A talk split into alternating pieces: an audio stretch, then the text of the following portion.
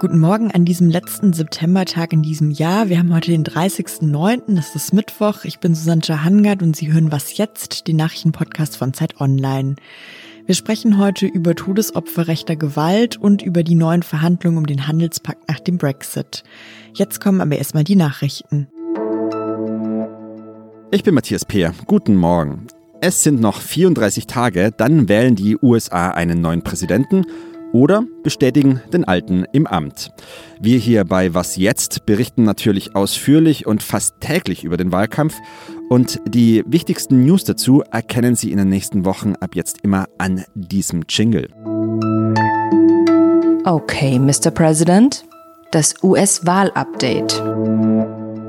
Heute Nacht haben sich Präsident Donald Trump und Herausforderer Joe Biden zu ihrem ersten TV-Duell getroffen und es war chaotisch. I'm not going to answer the question Why because, you answer that because question? the question is the question is Justice, the radical question, left. Will you shut up, on, man? Listen, who is on your list, Joe? Sie haben über den freien Sitz im Supreme Court gestritten, über die Covid-19-Pandemie und über die Wirtschaft.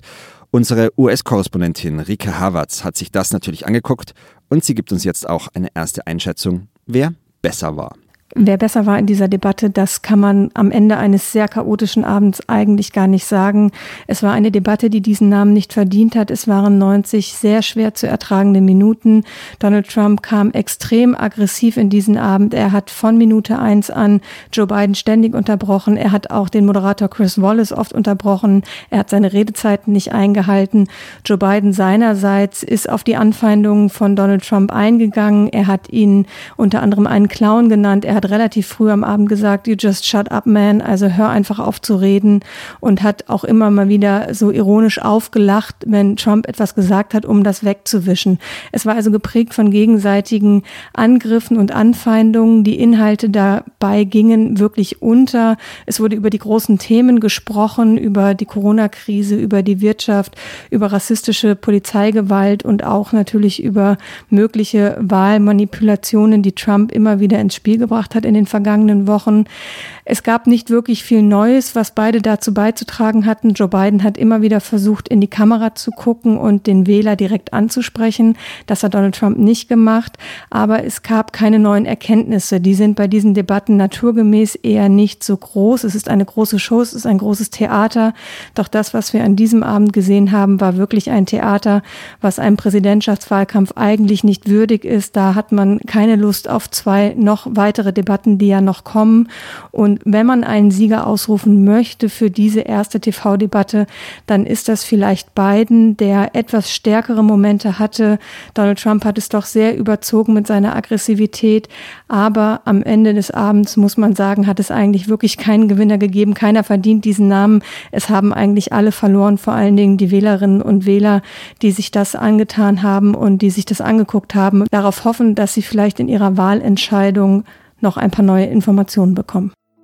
Danke, Rike Havertz nach Washington. Mehr zum Thema hören Sie heute Nachmittag im Was jetzt Update und außerdem dann auch mit Rike am Donnerstag in unserem US-Podcast OK America. Der Redaktionsschluss für diesen Podcast ist 5 Uhr.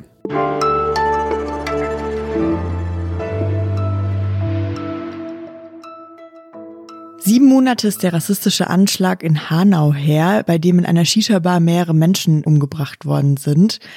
Ein trauriges Beispiel dafür, dass Rassismus in Deutschland tötet.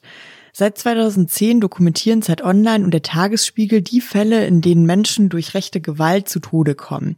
Und seit Jahren finden sie jedes Jahr raus, dass die offiziellen Zahlen der Behörden niedriger sind als die, auf die sie bei ihrer Recherche kommen. Thoralf Staud ist freier Autor für Zeit Online und einer aus diesem Team. Und mit ihm spreche ich jetzt über die neuen Zahlen, die Sie recherchiert haben. Hallo Thoralf. Hallo, guten Morgen. Thoralf, wie kann es sein, dass die Zahlen falsch sind? Also erstmal muss man sagen, eigentlich kann es nicht sein, weil die staatlichen Statistiken sollen schon zutreffend sein. Sie sind aber nicht zutreffend und das hat viele Gründe. Das liegt auch daran, dass Polizisten vor Ort nicht sonderlich sensibel häufig sind. Es gibt eine Menge Polizisten, die sehr genau nach rechts gucken und eine Antenne für rassistische Gewalttaten haben. Aber es gibt eben auch noch eine Menge Polizisten oder auch Justizangestellte, Staatsanwälte, Richter, die die Antennen nicht haben. Aber das muss man klar sagen, das ist nur einer der Gründe, warum Fälle durch das Raster rutschen. Die anderen liegen im polizeilichen Alltag. Also zum Beispiel werden die Fälle, die in die offizielle Statistik einfließen, die werden immer gleich zum Anfang der Fallbearbeitung von einem Polizisten eingestuft. Wenn der eine Anzeige kriegt oder zu einem Tatort gerufen wird, gleich am Anfang füllt er ein vielseitiges Formular aus und da muss er ankreuzen, politischer Hintergrund, ja, nein. Am Anfang einer Ermittlung weiß man das häufig noch nicht. Im Normalfall sollten dann, wenn später auch noch Erkenntnisse dazukommen, sollte so eine Meldung korrigiert werden. Aber das, so ist es uns öfter untergekommen, wird im Polizeialltag oder später bei der Justiz dann offenbar schlicht vergessen. Ihr habt ja jetzt deutlich mehr Fälle gefunden, als die Behörden offiziell registriert haben. Wie seid ihr denn dann vorgegangen? Also wo habt ihr diese Fälle recherchiert und nachweisen können, dass da wirklich das Motiv rechte Gewalt war? Das war klassische journalistische Recherche. Also ganz wichtig ist, die Kriterien, die wir anlegen zur Bewertung eines Falles, die sind exakt die gleichen, die auch die Behörden anlegen. Was wir anders machen als Polizisten ist, ganz offensichtlich, dass wir uns mehr Zeit nehmen. Wir reden mit Hinterbliebenen, mit Zeugen, mit Leuten, die im Umfeld des Täters waren. Wir reden auch mit Polizisten, mit äh, Staatsanwälten. Wir lassen uns, wenn es zu einem Urteil kam, im Nachhinein dann auch das Urteil kommen, gucken da genau rein. Wir steigen in Archive, also wir haben ja zum Teil auch Fälle noch aus den 90er Jahren, von denen wir heute erst herausfinden, dass es sie gab und dass es einen rechtsextremen Hintergrund gab. Und habt ihr denn den Eindruck jetzt nach eurer Recherche, dass die Behörden, dass die Politik dieses Problem wirklich ernst nehmen und dagegen vorgehen und vor allem auch daran arbeiten, dass die Zahlen bald besser sind? Man muss wissen, diese Statistik zu Todesopfern oder anderen Opfern rechtsmotivierter Gewalt ist eine Landesstatistik. Jedes Land, jedes Landeskriminalamt macht diese Bewertungen eigenverantwortlich und meldet am Ende nur die Fälle an die Bundesebene. Und was wir sehen, ist eine sehr, sehr unterschiedliche Herangehensweise von Land zu Land. Es gibt mittlerweile vier ostdeutsche Bundesländer, die nach unseren Recherchen gesagt haben, oh, da ist offenbar was schiefgelaufen. Wir gucken uns die Fälle, die ihr nennt und wir nicht, die gucken wir uns mal genauer an. Und in Sachsen-Anhalt zum Beispiel, in Brandenburg, in Berlin, aber auch in Sachsen gab es dann mehr als ein Dutzend Nachmeldungen, wo die Behörden hinterher sich korrigiert haben.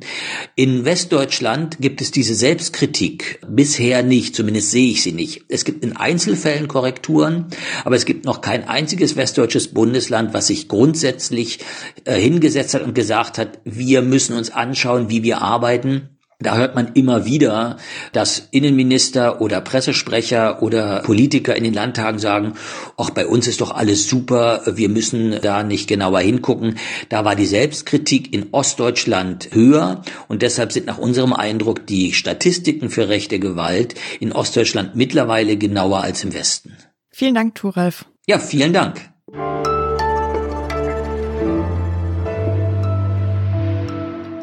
Und sonst so? Wenn Sie in Ihren Kühlschrank schauen, welches Produkt hat dann den weitesten Weg zurückgelegt? Ich glaube, bei mir ist es gerade eine Avocado und ich weiß nicht mal so richtig, woher die eigentlich kommt.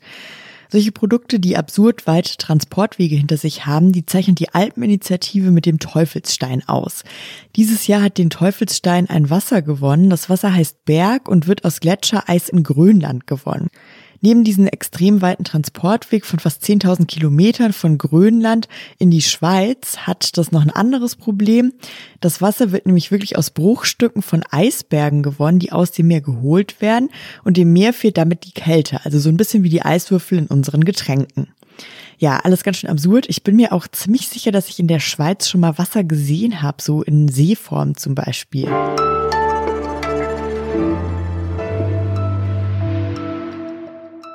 Seit gestern verhandeln die Europäische Union und Großbritannien wieder über den Handelspakt nach dem Brexit. Es gab schon acht Verhandlungsrunden, in denen allerdings kaum Fortschritte erzielt worden sind.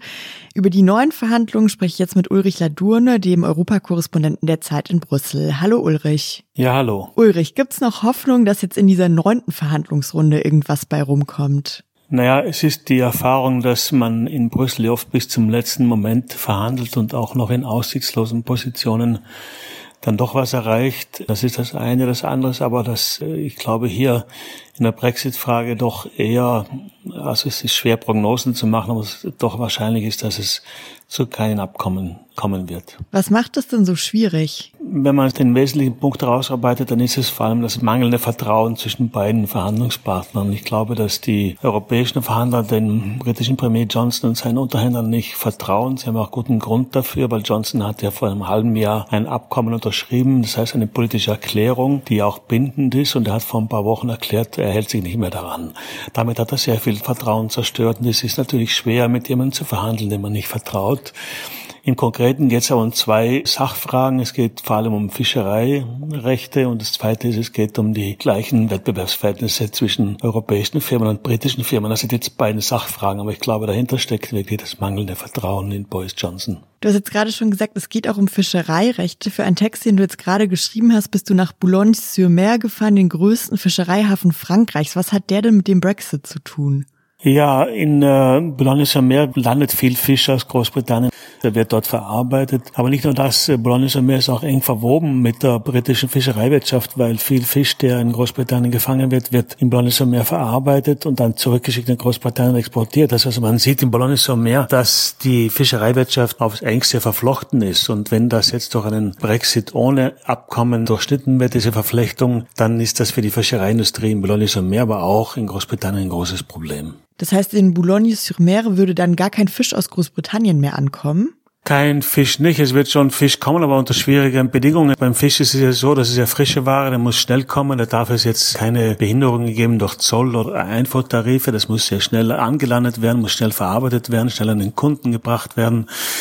Und das wäre alles in Frage gestellt, wenn jetzt da Hürden aufgebaut würden, weil alles langsamer gehen würde. Und in Bologna Meer sind es rund 5000 Menschen, die von der Fischereiindustrie im weitesten Sinne leben. Also da hat man schon große Befürchtungen, dass ein Brexit ohne Abkommen da viele Arbeitsplätze kosten könnte. Vielen Dank, Ulrich. Gerne. Und den Text von Ulrich Ladurne aus dem Fischereihafen in Frankreich, den verlinken wir natürlich gerne in den Show Notes. Das war's mit Was jetzt an diesem Morgen. Wenn Ihnen heute was besonders gut gefallen hat oder Sie über etwas gestolpert sind, was Sie uns gerne mitteilen wollen, dann schreiben Sie uns doch eine Nachricht an wasjetzt.zeit.de. Ich bin Susanne Jahangard und wünsche Ihnen einen guten Tag.